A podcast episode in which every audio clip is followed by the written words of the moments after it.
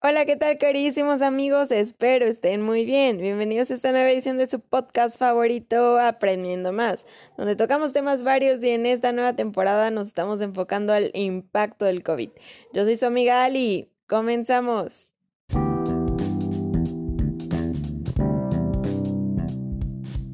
Y el día de hoy hablaremos del impacto que ha tenido esta contingencia en la educación. Tendremos un gran invitado y como siempre un excelente programa. Así que sin más preámbulos, comencemos. Y es que esta pandemia nos ha afectado a todos en todos los ámbitos, sociales, económicos, políticos, educativos. Y justo en el ámbito educativo es donde toma sentido el tema que abordaremos hoy. La inclusión en todas las áreas es fundamental.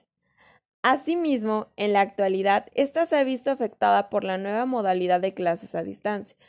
Pero si algo tengo seguro es que hemos aprendido muchas cosas en esta situación. Y por eso la pregunta del día de hoy es, ¿cómo influye la modalidad de clases a distancia en la educación inclusiva para favorecer el aprendizaje de los niños y niñas? Y te preguntarás, ¿Cuáles fueron los motivos que nos llevaron a investigar los efectos de la contingencia en el sector educativo, enfatizando en la inclusión? Y básicamente se centra en que este sector de la población educativa se encuentra en un proceso formativo importante y requiere de un acompañamiento especializado. Dado que en la actualidad la educación se ha visto modificada, se requieren herramientas, metodologías y formas distintas de enseñanza para este sector. Como saben, la inclusión educativa no es un tema en lo absoluto reciente históricamente ha estado sujete a los diferentes cambios e interpretaciones. A través de la historia, la inclusión se ha visto rechazada del proceso de enseñanza-aprendizaje, pero del mismo modo se ha buscado un cambio en el desarrollo integral de los niños y niñas con necesidades especiales, ahora del aula tradicional a aula a distancia. Este tema es de suma importancia en nuestra actualidad. Es por eso que el día de hoy nos acompaña el experto Héctor Adame, quien es psicólogo, en la patología del habla y el lenguaje, analiza el comportamiento, especialista en el área del comportamiento clínico, el área clínica pediátrica de autismo y del comportamiento. Le damos la bienvenida al doctor Héctor Adame desde Texas. Buenas noches, Héctor Adame, sus órdenes. Muchas, muchas gracias. Es un placer para nosotros tenerlo aquí y que nos pueda compartir acerca de, de su experiencia. Y, bueno, recordemos la pregunta central de este tema, que es cómo influye la modalidad de clases a distancia en la educación inclusiva para favorecer el aprendizaje de los niños y niñas. Entonces, eh, comenzamos con la primera pregunta y es cómo usted cree el impacto que esta situación de la situación de clases en línea ha impactado a los niños y niñas eh, con necesidades especiales en la educación? Bueno, yo diría que ha impactado muchísimo, porque en realidad no fue una decisión de escoger en persona o en video o por, eh, por tele, teleescuela, teleterapia, más bien fue necesario por salud. Por eso diría yo que tuvimos que escoger una opción como tele, teleescuela o teleterapia por esa razón, no porque fuera mejor que en persona.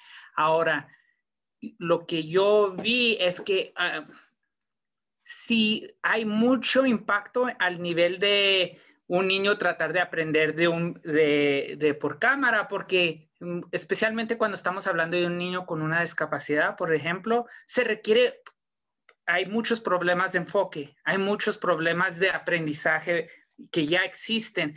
Entonces, nosotros asumimos que cuando nosotros vemos la televisión, nosotros podemos imaginar que si vemos una película, vemos el carro, la persona, y nos imaginamos que representan la realidad. Que si vemos a alguien correr en la televisión, representan algo que hemos hecho pero muchos de nuestros niños no tienen déficits, tienen un déficit en el punto de entender. Entonces, no podríamos decir que solo porque están viéndolo en, en video, están considerando que esto es algo real.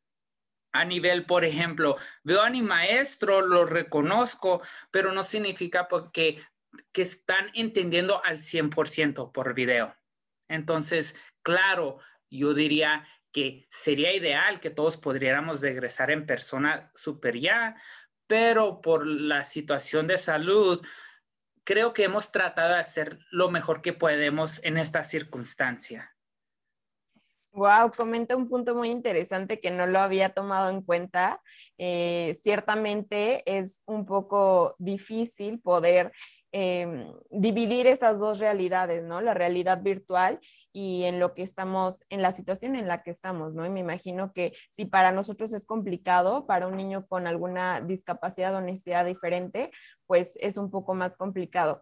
Y eh, hablando acerca de, este tema, tomando en cuenta todo esto que nos platica, eh, ¿considera que hubo una adecuación, eh, una adaptación adecuada del sistema para este sector de la población, para estos niños con alguna discapacidad?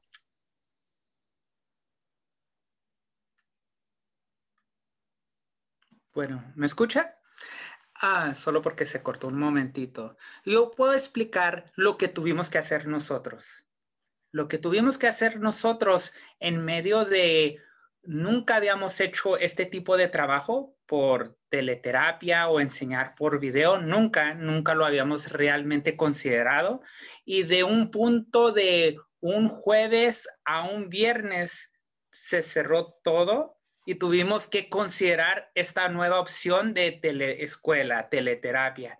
Entonces, en promedio de como una semana, tuvimos que cambiar nuestro formato. Ya no serían terapias en persona, ya no sería enseñanza en persona, sino por video. Lo que nosotros hicimos para que tuviera un impacto positivo y no solo fuera contar lista que vinieron los niños, es, eh, yo, me, yo en, mi, en mi trabajo se enfoca mucho en enseñar al papá y a la mamá qué hacer con sus hijos para provocar más desarrollo. Entonces, como muchos de nuestros pacientes tienen capacidades intelectuales a diferentes niveles, nuestro enfoque fue no interactuar directamente con el niño y, y, y ver a ver cuánto saca el niño de provecho, eh, eh, tratar de decir, ojalá aprenda, sino decidimos enfocarnos en el papá y la mamá, porque ellos sí sabemos que pueden aprender viendo cámara. Entonces, nuestra decisión fue mejor a que enfocarnos a enseñarle al papá y mamá con el niño enfrente de ellos y que sean más bien como nuestros asistentes. Usted haga esto, ahora haga esto con su niño, póngale esta instrucción, ayúdele de esta manera, como un tipo asistencia en vivo. Entonces, el, eh, el que se, la persona que se convirtió en el maestro o el terapeuta fue el papá, la mamá, con la guianza del terapeuta o el maestro, o sea, nosotros en video. Entonces ya no nos tuvimos que preocupar si el niño nos está entendiendo a nosotros o si nos o a qué nivel está viendo las luces de la computadora. Ya nos enfocamos a darle capacitación al papá o a la mamá en vivo mientras trabajan con su hijo y nosotros podemos observar. Y de ahí, de esa, en ese ejemplo, vimos que el papá y mamá se empezaron, empezaron a aprender más ya no solo llevaban a su hijo a un lugar a que les enseñen o llevar a su hijo a su hija a un lugar que les den terapia y luego ustedes los recogen. Ahora, vamos a decir, después de dos, tres meses de, esta, de este formato, los que empezaron a, a conocer más las capacidades de sus hijos fueron los papás, porque ya eran ellos los maestros. Entonces, se empezaron ellos a aprender las estrategias de terapia que usamos nosotros para provocar desarrollo empezaron a ser ellos los que la aplican. Entonces, en este, en este formato podríamos decir, se convirtió en algo inmensamente positivo, algo muy duro, porque ahora no era solo dejar a su hijo y descanso un ratito, ahora me tengo que meter en la computadora y yo soy el, yo soy el terapeuta y yo te, y tengo que hacer que mi hijo siga la instrucción y, y tengo, ya me enseñó Héctor cómo que son los tres pasos, pero ahora yo lo tengo que hacer. Entonces, no fue fácil, pero fue como darle capacitación en vivo al papá y mamá, porque al fin del día, como les explico a los papás, ustedes son los que están con sus, hijos, a las 2 de la mañana si existe un crisis. Ustedes son el fin de semana que quieren que su hijo responda de cierta manera cuando van a, cuando salen con su hijo. Yo no estoy ahí. Entonces, qué mejor que ustedes sepan cómo cómo calmar a su hijo, cómo enseñarles, cómo, cómo usar las estrategias que usamos nosotros durante terapia para provocar desarrollo, entonces que ellos tengan estas herramientas. Y esto es lo que usamos, y nos enfocamos nosotros, un nuevo formato de video, pero en vez de a ver cuánto nos aprende el niño por video, nuestro enfoque fue en los papás. Ciertamente los padres de familia juegan un papel fundamental dentro de esta situación. Es este, pues algo colateral, ¿no? El trabajo, tanto terapeuta, maestro, este, y padres de familia para que, pues bueno, podamos, podamos obtener un buen resultado, ¿no? Comentas un dato muy, muy importante. Y, y, relacionado a esto, pues ciertamente ustedes como terapeutas han tenido que capacitar a los padres. Pero, ¿qué pasa con aquellos maestros que estaban capacitados para trabajar con niños con alguna discapacidad en clases normales y ahora se vieron forzados a, a, trasladar eso a una modalidad a distancia, a una modalidad en línea. ¿Crees que los maestros están capacitados para poder lograr eh, eh, el aprendizaje de, de los niños? A través de la pantalla? ¿Están capacitados los maestros hoy en día? O, fue un proceso, yo sé que fue un proceso difícil para todos, pero de inicio estuvieron capacitados los maestros o no? Creo que nadie estaba listo. Creo que yo podría ah, dar mi propia opinión y decir tal vez un 2, un 1% estaba capacitado para hacer este trabajo porque no existía una necesidad y, la mayoría del trabajo que hacíamos siempre era en persona. Esto que sucedió de un fin de semana al otro, no, no, no, no tuvo el mundo tiempo para, para obtener toda esta capacitación. Entonces creo que igual como terapeutas, maestros, doctores, dentistas, bueno, eh, diferentes profesiones, fue, fue como un, el primer día al trabajo sin un, sin, un, sin un maestro. Este es el proyecto, háganlo y comiencen a aprender mientras lo estén haciendo. Y creo que los maestros, los terapeutas, los doctores que sean consultas por video, lo tomaron, eh, le pusieron todas las ganas para aprender sin maestro. Esto nuevo de video, vamos a ver, vamos a aprender cada, cada, cada sesión, cada consulta, cada día de escuela, aprender de nuestros errores, porque nadie no había un maestro, aprender de lo que funcionó, aprender de lo que no funcionó y cada vez como sacarle filo a esta habilidad que era nueva, que este, este formato nuevo, de decir, bueno, esto ya intenté esta estrategia, esta estrategia y no funcionó para nada, perdí al niño, voy a intentar otra actividad y de al curso de días, de meses, eh, claro, ya cuando empezamos a ver que esto de video no iba a ser de dos semanas ni de un mes, se empezó, porque solo para mencionar, cuando se comenzó esto de video, no sabíamos que iba a ser por meses o un año. Cuando existió esto, a cierto nivel creíamos que iba a ser esta opción por como un mes máximo y íbamos a regresar nuevamente.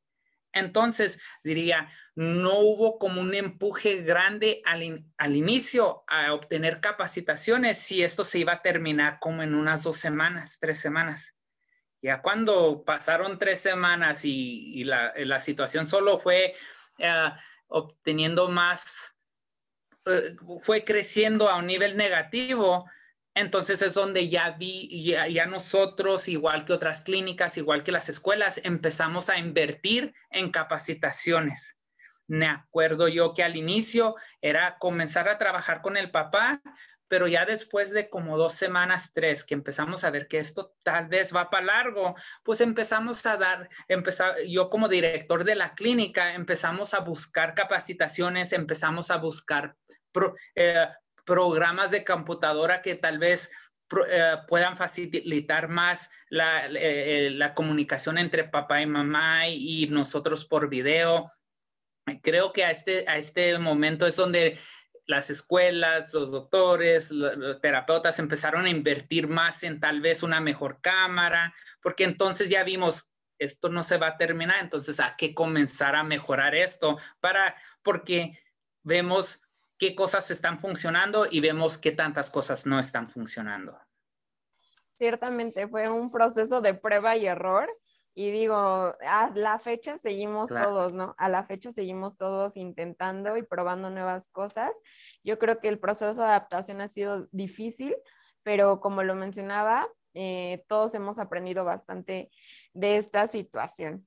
Y pues bueno, ya como para finalizar eh, esta, esta parte, me gustaría que nos compartiera a modo de a modo de su experiencia, a modo de una reflexión, cómo nosotros como comunidad, como maestros, como parte de la comunidad estudiantil, como docentes, como familia, como terapeutas, podemos apoyar a estos niños que están, sí, como lo mencionábamos, ha sido difícil para un niño normal adaptarse a esta situación, pues a algún niño con una necesidad diferente, una discapacidad, es un poco más complicado. Entonces, ¿cómo nosotros podemos aportar a, a esta situación?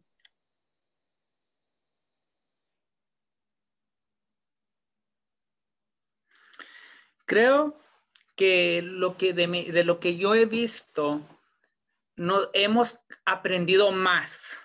Entonces, no, creo que a cierto nivel los papás han aprendido muchísimo. No solo de lo que sucede en la casa, pero, por ejemplo, he tenido ciertos papás que mencionan, escucho mucho, esto de, de la escuela, no están aprendiendo, no se enfocan, no se acuerdan de la respuesta, no está funcionando. Pero en realidad yo diría que lo que pues, comenzó a suceder es que el papá y mamá por primera vez se están dando cuenta, se dieron cuenta cuánto batalla su hijo, cuántas veces requiere su hijo que venga mamá y le diga, pon atención, que los problemas que eh, suceden al momento por aprendizaje por video también están sucediendo en la escuela, también estaban sucediendo en la escuela.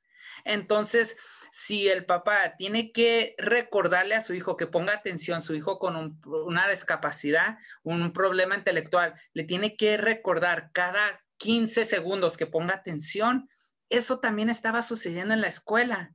Entonces, a cierto nivel, diría yo que la familia se, dio cuenta, como tiene a su hijo aquí aprendiendo por video, por video se dio cuenta cuántos, cuánto en realidad está batallando su hijo.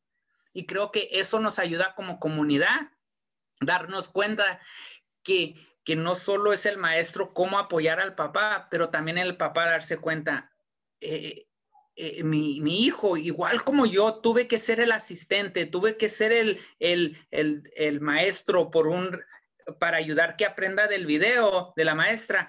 Entonces, esto está también haciendo mi hijo en la escuela. Entonces, significa que yo lo tengo que empezar a apoyar un poco más aquí para que también saque provecho cuando regrese a la escuela en vivo. Porque si está batallando ahorita conmigo para que ponga atención, para que aprenda, entonces no solo está sucediendo aquí. Y creo que como comunidad nos ha conectado más eh, dándonos cuenta qué, qué, tipo de problemas en verdad están sucediendo. Cuando vemos que el niño hace un berrinche para no hacer clase y se tira al piso, y dice papá, es que no quiere conectarse, se tiró al piso, está haciendo un berrinche, se quiere pegar él mismo. Entonces, eso también estaba sucediendo en la escuela. Entonces ya ve papá que y mamá bueno, si conmigo lo está se está tirando al piso y no quiere poner atención y se, eh, hasta se pegó hacia atrás en la, en la pader, estos problemitas están sucediendo en la escuela, entonces hay que comenzar a trabajar juntos porque yo solo ahorita con el video no puedo, entonces tal vez la maestra sola, sin el apoyo de nosotros los papás, tampoco van a poder. Y creo que juntos, comunicándonos más, creo que es lo que ha sucedido, que ya nos hemos dado cuenta más de lo, que es difícil enseñarle al hijo y también el papá aprender que lo que puede hacer mi hijo y lo que no. Ciertamente, creo que es muy importante y nos ha ayudado esta experiencia a revalorizar el papel que cada uno tiene, ¿no? En la formación del niño o del adolescente, ¿no? Eh, ponernos en el papel del otro y revalorizar en verdad el papel que lleva el maestro, el papel que lleva el terapeuta y el papel que yo como papá, papá tengo, ¿no? Entonces creo que sí tocaste algunos temas muy, muy importantes y muy... Eh, muy, muy importantes y que la verdad nos llevan mucho a la reflexión de esta situación, a, lo que nos ha llevado y a lo que nos espera, ¿no? Entonces, pues bueno, esperemos en realidad que, a todos les sirva mucho eh, todo esto que nos compartes. Yo creo que a todos nos va a dejar algo en lo que podamos nosotros también ayudar a estos niños eh, más adelante. Y, bueno, que, que sigan pendientes de, todo. ¿Tienes algunas redes sociales que nos guste compartir o algún correo o algo que guste compartir con el público para que si en algún momento necesitan tener contacto? Claro, si nos buscan en Facebook, yo en Facebook nosotros ponemos de tiempo a tiempo hasta mini clips de, capacitaciones o de estrategias para el papá, la mamá. Entonces, si, si nos buscan en Facebook y ponen like, ya de tiempo a tiempo yo, doy una presentación o un, uh, trabajo, uh, unos, unos entrenamientos de, vamos a decir, de 10 minutos y pueden tomar ventaja de eso. También una cosa que hemos podido hacer ya es que antes yo viajaba a México y daba, daba eh, para dar capacitaciones o presentaciones, pero si había situaciones donde un papá quería una consulta, realmente eso era imposible, es lo que pensaba yo al momento, porque solo vengo para visita y, dar información, pero lo que ya vemos con esto de video, si en verdad se existe una necesidad o una capacitación para un, grupo de terapeutas, pues ya lo podemos hacer de esta manera. Otra cosa que hemos aprendido, eh, algo que requiriera meses para planear, podríamos decir que está en la agenda en dos semanas, podemos hacer una capacitación, una consulta y aquí más fácil. Ciertamente, nos ha ayudado bastante. Y bueno, te agradecemos mucho por esta participación. Eh, ya saben, pueden buscar igual al doctor como Héctor Adame en Facebook para cualquier eh, situación que, ustedes gusten. ¿Y cuál es la otra página de la clínica o de...? la clínica tendrían que buscarla, el nombre es en inglés, ojalá lo, puedan, lo puedas poner tú escrito, yo lo puedo compartir contigo, es Autism and Behavioral Pediatric Clinic. Ok. entonces, si ponen el nombre de la clínica, ahí es Autism and Behavioral Pediatric Clinic. Pero yo doy capacitaciones en inglés y también las hago en español. En ese mismo lugar las pueden encontrar. Ah, ok, perfecto. No, pues muchísimas gracias, doctor, por su participación.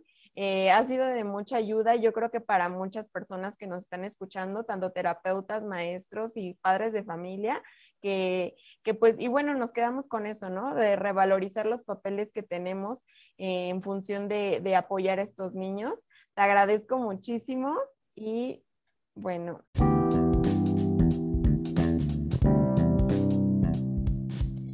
Vaya plática la que hemos tenido. De antemano agradecemos al doctor por su aportación y nos deja con una reflexión muy importante, ya que nos invita a analizar esta situación y el cómo podemos contribuir con este sector. Sin duda alguna hemos aprendido bastante, bastante acerca de esta situación.